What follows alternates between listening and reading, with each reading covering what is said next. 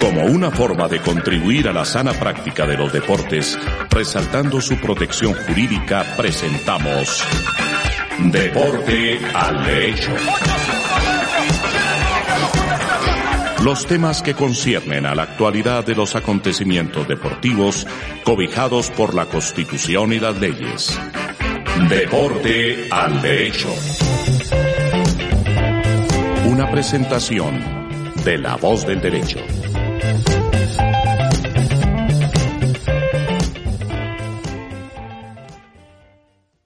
Buenos días, buenas tardes, buenas noches. Desde donde y cómo nos oigan, estamos en La Voz del Derecho, Deporte al Derecho, un programa que habla de eh, temas deportivos desde el punto de vista jurídico.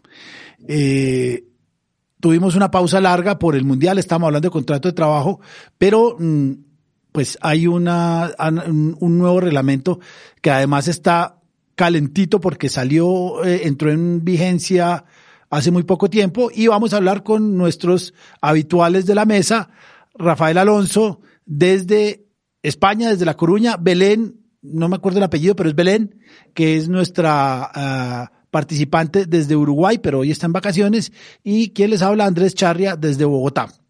Rafa, buenos días acá en Colombia. Hola, saludos a todos, feliz año en este nuevo programa de 2023 y con muchas ganas de retomar la, la, actividad en deporte al derecho. Un poco desilusionante la participación española en, el Mundial. Nos fuimos desinflando, ¿eh? Metimos todos los goles el primer día. El primer día y jugaron bien contra Alemania, pero yo no vi el partido que los eliminaron, pero me dicen que fue un desastre. Pero bueno, ya eso ya se habló mucho. Eh, yo tengo un editorial chico, pero hay que darlo. Rafa tiene uno mucho más interesante. Salió la lista de sustancias prohibidas de la Agencia Mundial de Dopaje 2023 eh, y contrario a lo que se pensaba, el tramadol sigue sin estar incluido en la lista.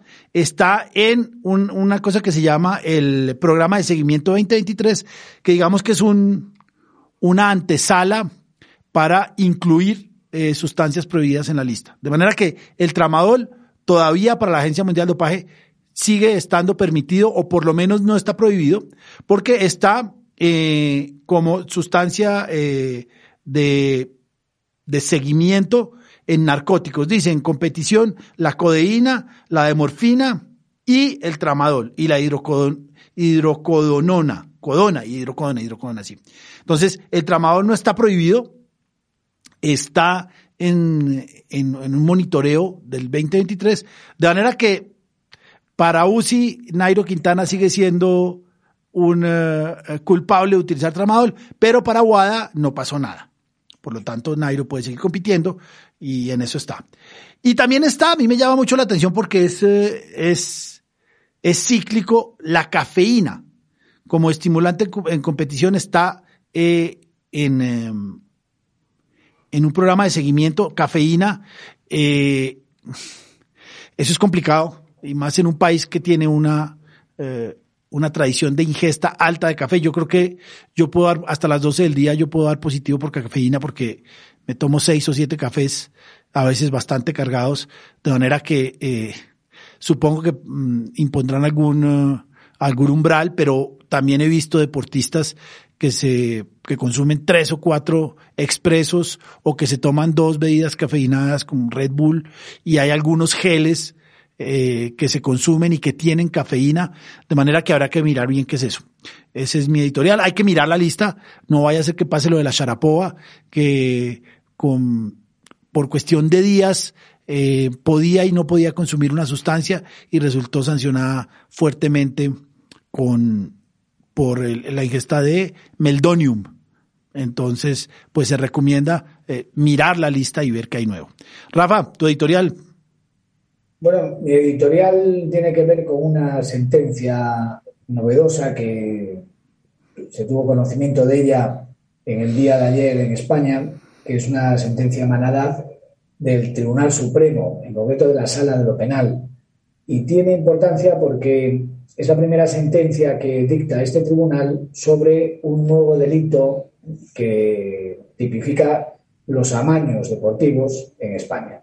Es el delito de corrupción entre particulares en su versión de corrupción en, el ámbito deportivo.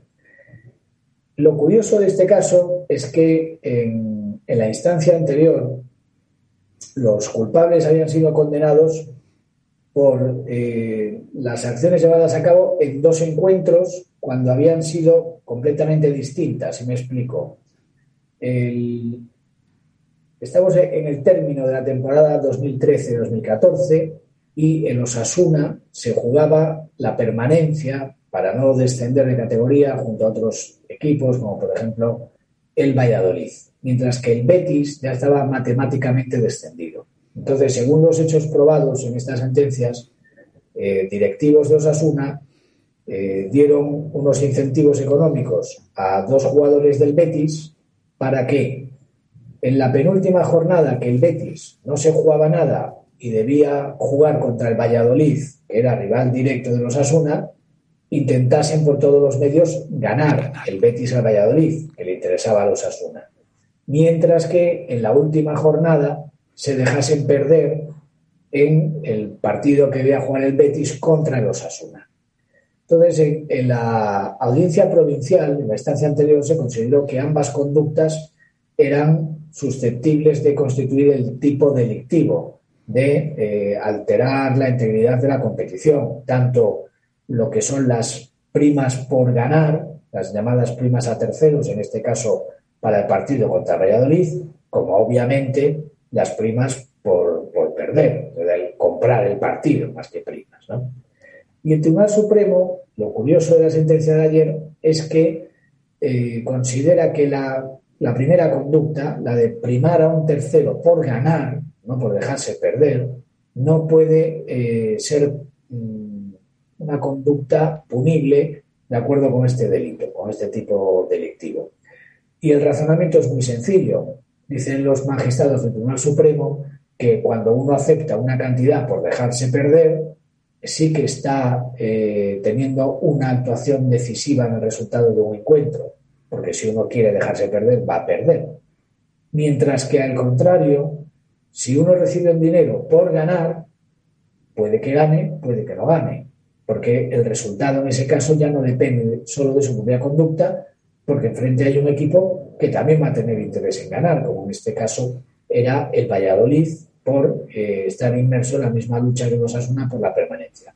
Así que eh, esta sentencia considera que las primas a terceros por ganar no son delictivas, cuestión distinta es que puedan ser objeto de sanción disciplinaria conforme al reglamento disciplinario interno de la, de la federación, pero a efectos de delito si hablamos de delito penal, para el Tribunal Supremo, en la sentencia que vio la luz ayer, no es eh, delito, solo lo sería la conducta consistente en vender el, propio partido para dejarse perder.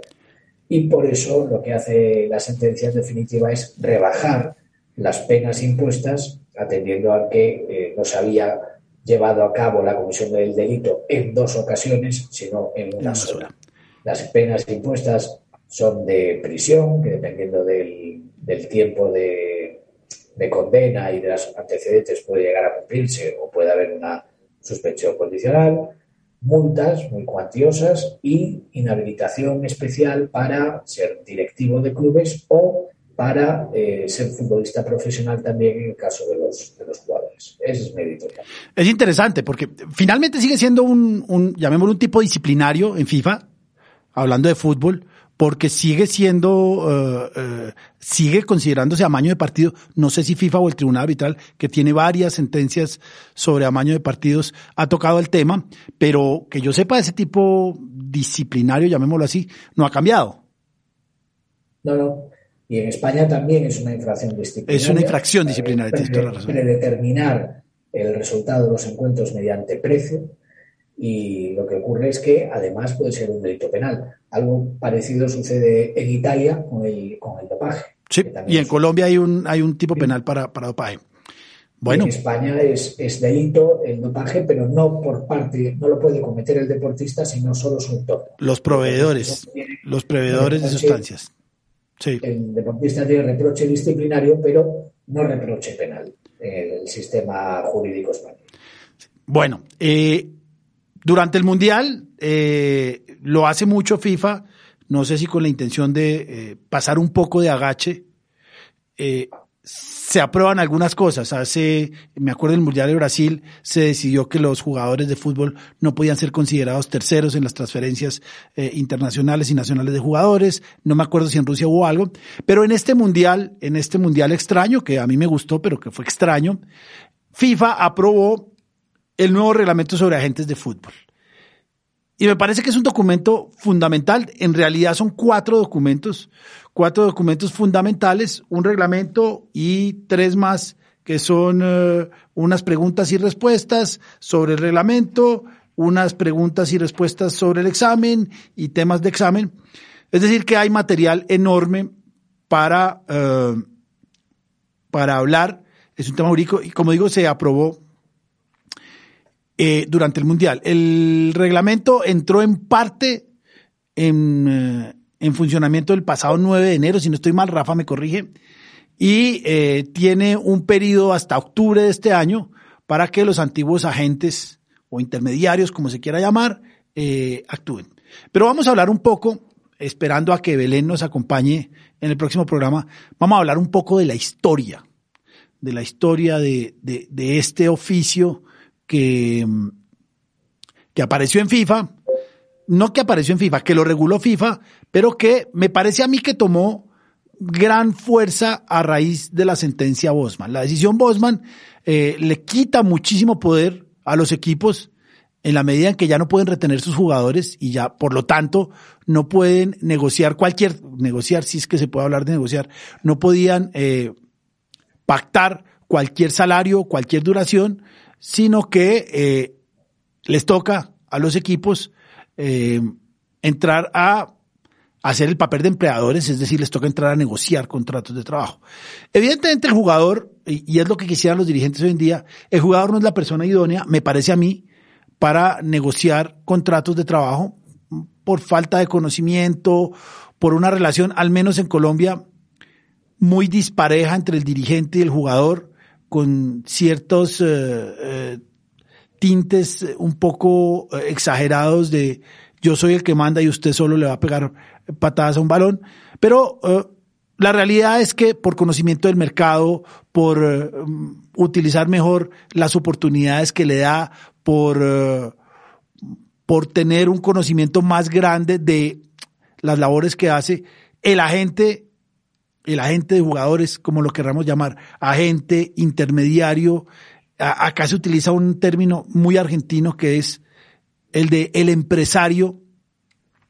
Toma un papel fundamental. Eh, ya yo conozco jugadores de 15 años que tienen un representante que no gusta. En el fútbol colombiano no gusta que un agente llegue eh, a, a hablar con el dirigente sobre el contrato de trabajo, pero uno ve los torneos juveniles y lo que, por ejemplo, el, torneo de esperanzas de Toulon, les Espoirs de Toulon, eh, donde las tribunas son básicamente de intermediarios, agentes, ojeadores de los clubes, pero eh, están allí. Entonces, pues es, no sé si será un mal necesario, yo creo que mal necesario somos los abogados, no sé si será un mal necesario, pero es un nuevo, apareció a raíz de la decisión Bosman, un nuevo un nuevo participante en el fútbol. Eh, la figura de la gente eh, está muy regulada, muchísimo, en la Convención Colectiva del Béisbol Profesional.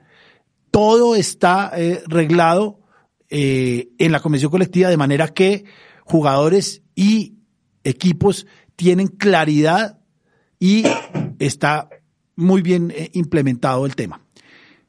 En el fútbol no fue así. Hubo dos momentos, ya estamos en el tercero.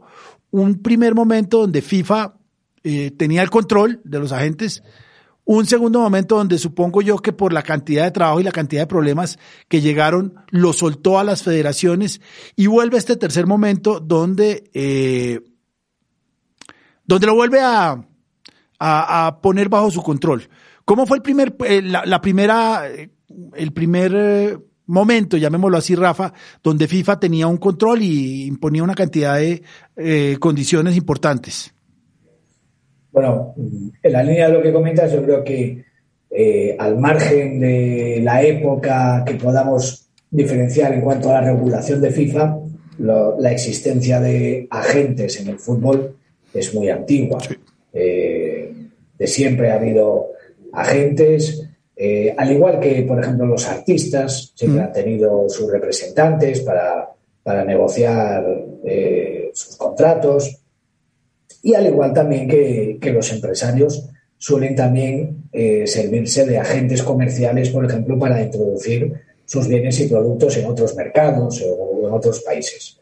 Lo que sí que es cierto es que hubo una época en la que no había regulación, hubo grandes jugadores que sus agentes, por ejemplo, eran sus esposas. Yo recuerdo a Bernd Schuster, un, elegantísimo jugador alemán que jugó los, en los tres grandes de España, en el Barcelona, en el Atlético de Madrid y en el Real Madrid, y, siempre decían los presidentes que las negociaciones con, con Gaby, que era su mujer, eran terribles, porque era muy, muy exigente. Y luego ha habido muchísimos jugadores que sus agentes han sido sus padres también.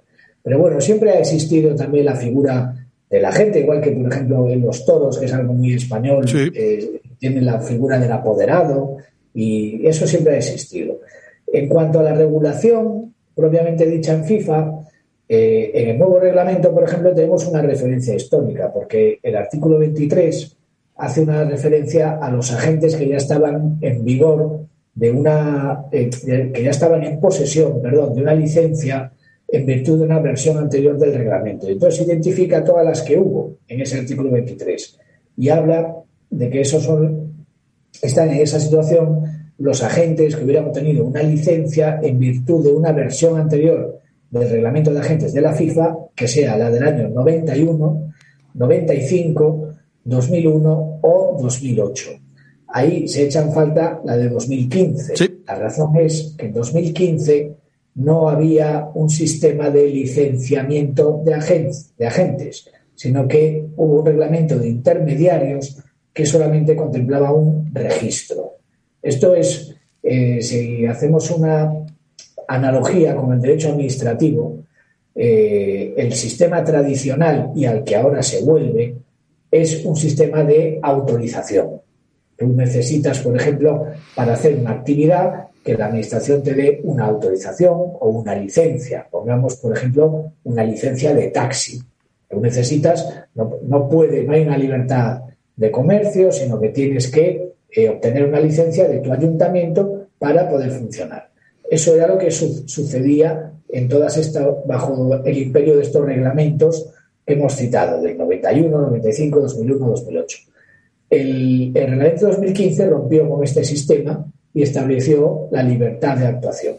Entonces bastaba una mera comunicación o, declaración responsable. Lo único importante es que constases registrado y que hubiese un mínimo control de poder ver que eras una persona de reputación intachable pero ya no hacía falta la obtención de la licencia, el examen, etc.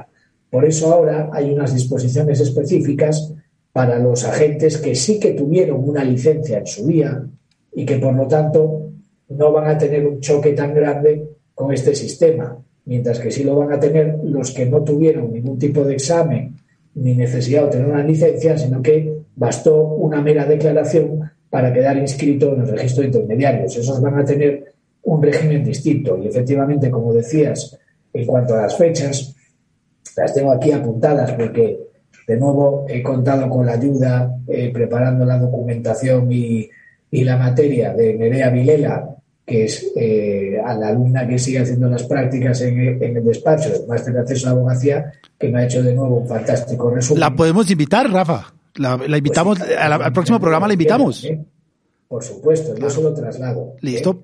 Y, aquí tenemos una diferencia, por ejemplo, entre hay ciertos artículos del 1 al 10 y del 22 al 27 que ya entraron en vigor el pasado día 9 de enero, mientras que el resto de artículos, como bien apuntabas, entrarán en vigor el 1 de octubre de 2023. Y por esa misma razón, el mismo reglamento establece una fecha tope hasta la víspera de ese día, es decir, hasta el 30 de septiembre de 2023, para que las federaciones miembros introduzcan su propio reglamento nacional de agentes para adaptar todos estos principios.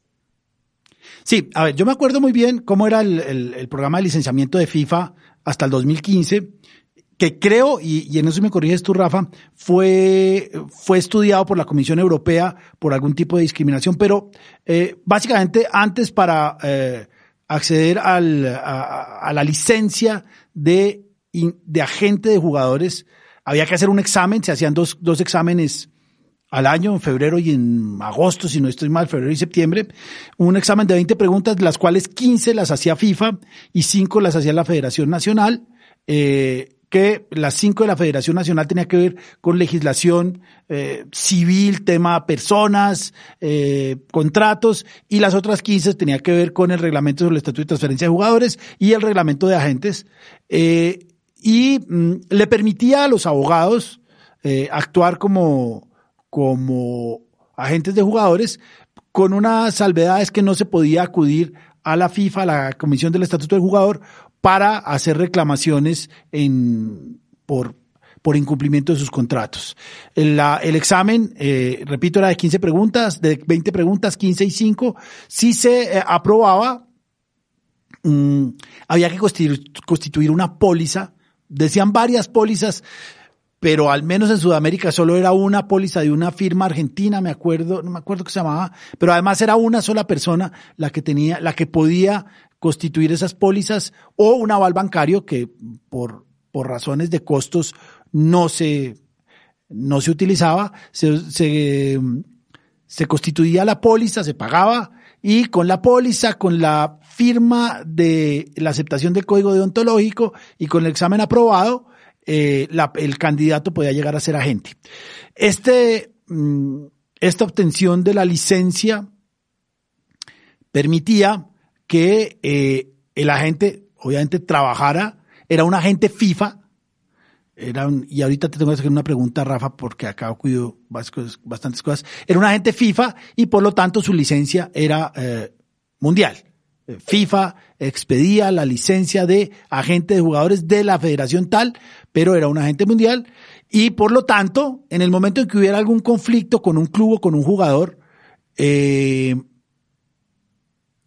podían acudir, si tenía una dimensión internacional el conflicto, podían acudir a Cámara de Resolución de Disputas y posteriormente eh, se podía llegar al Tribunal Arbitral del Deporte en la medida en que, como eh, el Tribunal Arbitral del Deporte es entidad de segunda instancia de este tipo de conflictos y de cierre, y se podía llegar. Entonces, tenía varias características interesantes. Uno es que era, era limitado el examen. El examen no era difícil. Yo preparé a varias personas, pero había que hacerlo, había que pasarlo. Me cuentan que en algunas federaciones, inclusive a algunos candidatos les, eh, les daban las, respuestas. las respuestas, o por lo menos las preguntas. Entonces, allí había, había cosas de esas muy, muy del fútbol. Eh, había que pagar, pero tenía eh, la posibilidad de ver resuelta la controversia de manera mucho más rápida, como es eh, la de FIFA y la del TAS. Me acuerdo, ahí me acuerdo uno o dos casos de Del Bosque, muchos eh, agentes españoles trabajan con eso, creo que hubo algo con eh, Milito, pero no me acuerdo si era un tema de agentes o del jugador, pero ha habido eso. No sé por qué lo acabó FIFA, pero un sistema mm, que depuraba mucho el mercado, no era tan fácil obtenerlo, aunque sí aunque sí se obtenía. En Colombia empezaron cuatro agentes, y yo no sé cuántos estará ahorita, pero hay muchísimos. Eh, hacía que el mercado pues estuviera más depurado. No sé si era eh, un poco discriminatorio, sobre todo en razón del, dinero que había que gastar en la póliza, que era un dinero importante. Eh, pero funcionaba. Yo no sé por qué FIFA renunció a este control. ¿Tú sabes, Rafa? Lo desconozco. No sé si quizá pensaron que podía ser contrario al derecho comunitario, esos temas que apuntabas antes, o no sé, igual fueron eh, sugerencias que emanaron del propio... Yo creo que seguramente el derecho comunitario que tiende todo este sistema de, de, que comentaba antes de la declaración, la declaración responsable y la comunicación previa como alternativa al régimen de autorización previa, obtención de licencia, es cierto que viene del derecho comunitario. Por ejemplo, en, el derecho administrativo español se modificó a raíz precisamente de la directiva de libertad de servicios. Es decir, solo por una norma con rango de ley y en virtud de razones de interés público se podrá limitar la actividad económica privada.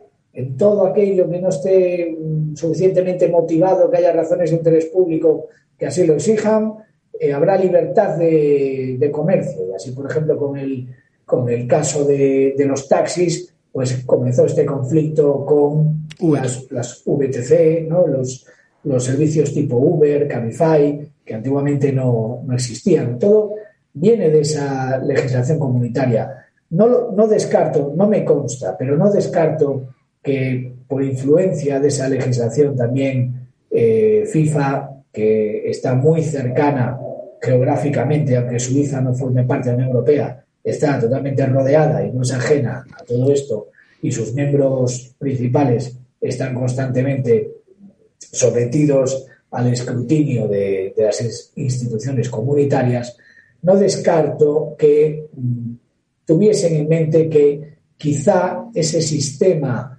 de mayor libertad, de no precisar una licencia y bastar con una declaración responsable que pudiera controlarse a posteriori si había o no había esa reputación intachable, fuese suficiente para satisfacer así mejor los intereses y los objetivos y la finalidad definitiva de la legislación comunitaria. No lo descarto.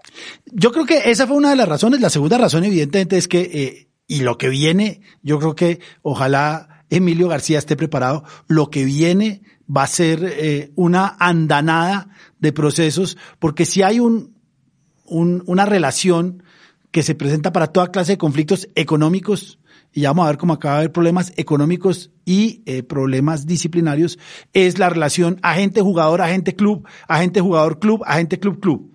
Porque se presta para muchas cosas. Pero bueno, a partir del 2015 FIFA dijo, yo ya no voy a ser un, eh, ya no voy a ser el licenciat, el que da las licencias, no sé si es licenciatario, sí, sino que básicamente lo que dijo es... Licenciante. Licenciante. licenciante. Lo que dijo es, señores federaciones nacionales, básicamente pidan unas informaciones generales, nombres, eh, domicilio, mm, eh, nacionalidad y una certificación de buena conducta, que básicamente en Colombia al menos es un, eh, un, un certificado de no antecedentes penales, fue lo que pidió la Federación Colombiana de Fútbol, y dos recomendaciones de personas allegadas al fútbol, que es cualquier persona, es decir, eh, un periodista, un abogado, un jugador, un eh, dirigente de un club y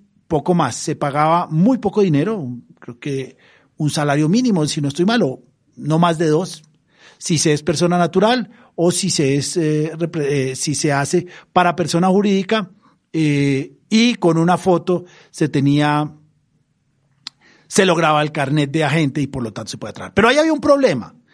Y el problema es que eh, muchas personas decidieron empezar a eh, registrarse en varias federaciones nacionales, porque, por ejemplo, el, el intermediario, en ese caso el intermediario, registrado en la Federación Colombiana de Fútbol, eh, decían ellos, no podía trabajar o no podía hacer un negocio con un club español.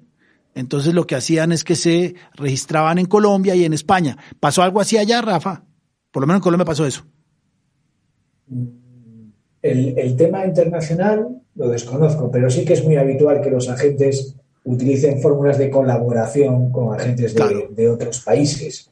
pero, pero entonces te decían, te decían que si venía un, un, un intermediario registrado en España, el señor Rafael Alonso, que es un intermediario registrado en España, no podía venir a hacer un negocio a Colombia porque no estaba autorizado para eso. Entonces al señor Rafael Alonso le tocaba, eh, eh, y no sé si lo podía porque no sé si era para nacionales colombianos, pero había todo este tipo de conflictos y todo este tipo de, yo hablo, yo digo picaresca, pero otros dirán de, eh, de casos en los que por eh, la nacionalidad de la gente y esto no se podía. Pero, repito, con la licencia FIFA de antes de 2015 no había ningún problema. Eh, al desde, luego, perdona que te interrumpa, En, un sistema de licencias, como era antes, eh, igual que los futbolistas y los entrenadores no pueden tener dos licencias simultáneas en más de un país, los agentes, como una parte más del sistema, tampoco deberían poder. Cuestión distinta es que estén habilitados para participar en una operación internacional. Pero desde luego lo que no tendría quizá muchos sentidos es ser un agente licenciado en España e irme a Colombia a ejercer eh, de intermediario en una transferencia de un jugador colombiano, de un club colombiano, de un club colombiano. Porque ahí la dimensión económica brilla por su, a internacional brilla por su ausencia, ¿no? Sí.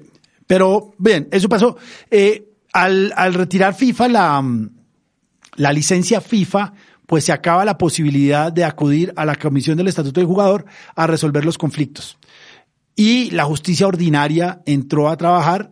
En Colombia las cámaras de comercio intentaron, eh, y la Cámara de Comercio de Cali específicamente lo tiene muy bien montado, creo que ya le queda muy poco tiempo, intentaron eh, eh, sugerirle a los a los contratos y a los agentes colombianos y a los abogados que incluyera una cláusula compromisoria con para resolver el conflicto en la Cámara de Comercio de Cali. En la Bogotá también hay algo no tan bien, no, no, no, no bien o mal, sino no tan completamente implementado que le permitía a la gente, al jugador y al club acudir a la Cámara de Comercio en un, proceso eh, em, arbitral que indudablemente es mucho más rápido. Si no, había que ir a acudir a la justicia ordinaria del juez civil del circuito y que yo sepa, hasta ahora no hay ningún fallo, ni siquiera en primera instancia del tema, porque no es fácil. No es fácil cobrarle a un jugador, no es fácil cobrarle a un club por un uh, proceso de intermediación. En España, uh, ¿qué ocurrió cuando sale la Cámara o la Comisión del Estatuto de Jugador y cómo se solucionaron los conflictos? En, España la vía deportiva siempre ha funcionado muy bien, la vía federativa.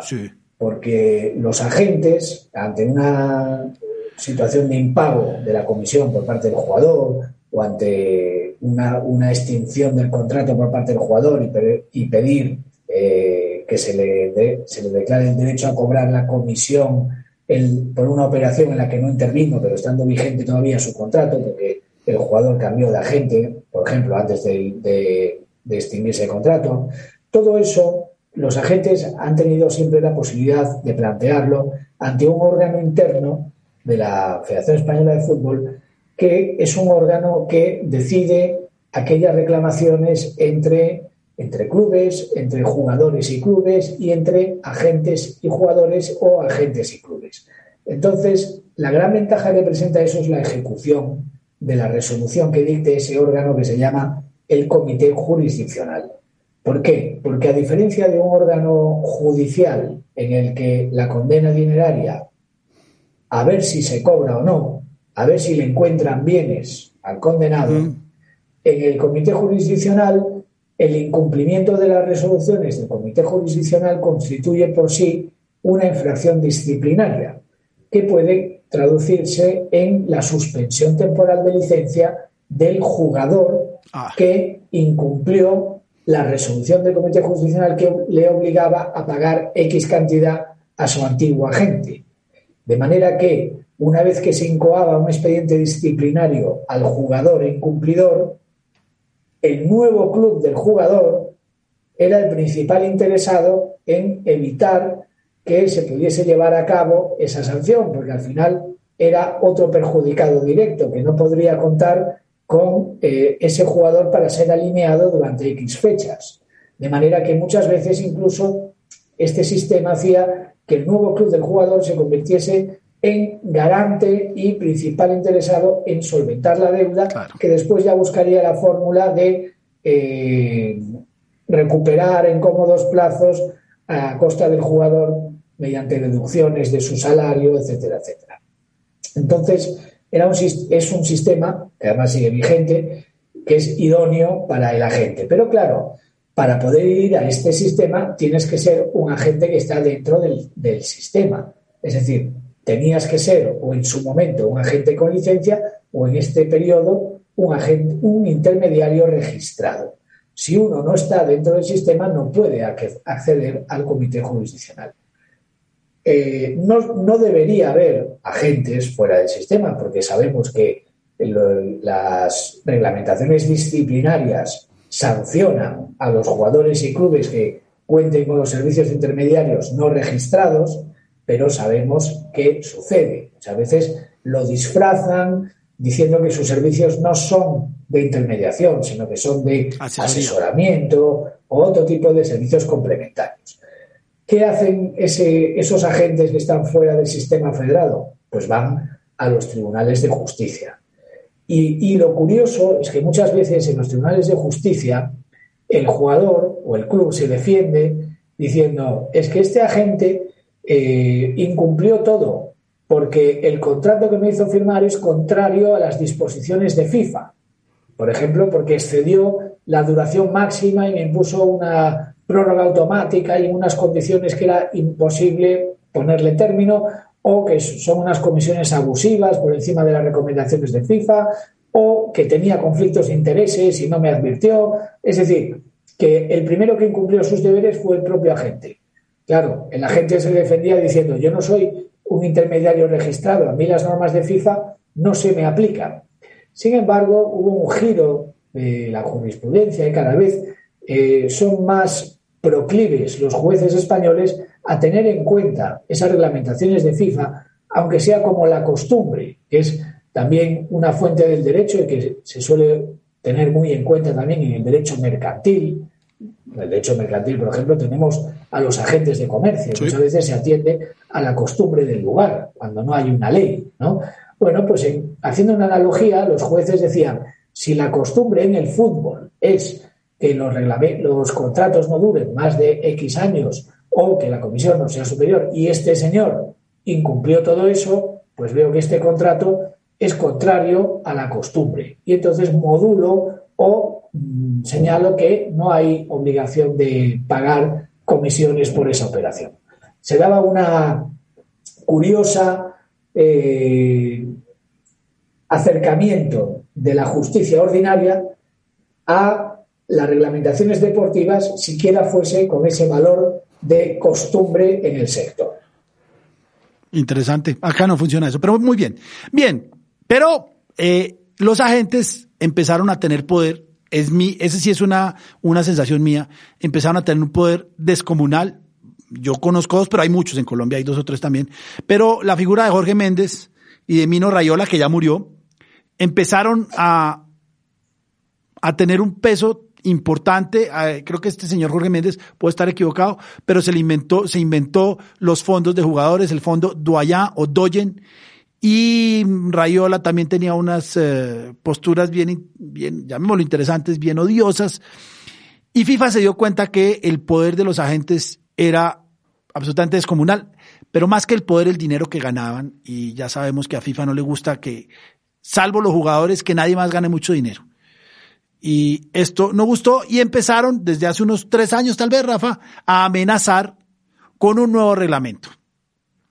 Todo el año pasado y tal vez el antepasado, en plena pandemia, nos indicaban, nos decían que ya va a salir el reglamento, que ya va a salir el reglamento, que vuelve la licencia FIFA y eh, pues al final salió un reglamento que ya está eh, expedido en... Eh, en todos los idiomas FIFA, está en español, que tiene varios temas, eh, es muy didáctico, me gusta el, el reglamento. Dice, reglas generales, convertirse en un agente de fútbol, ejercer de agente de fútbol, derecho y obligaciones del cliente, divulgación y publicación, disputas, asuntos disciplinarios y disposiciones finales.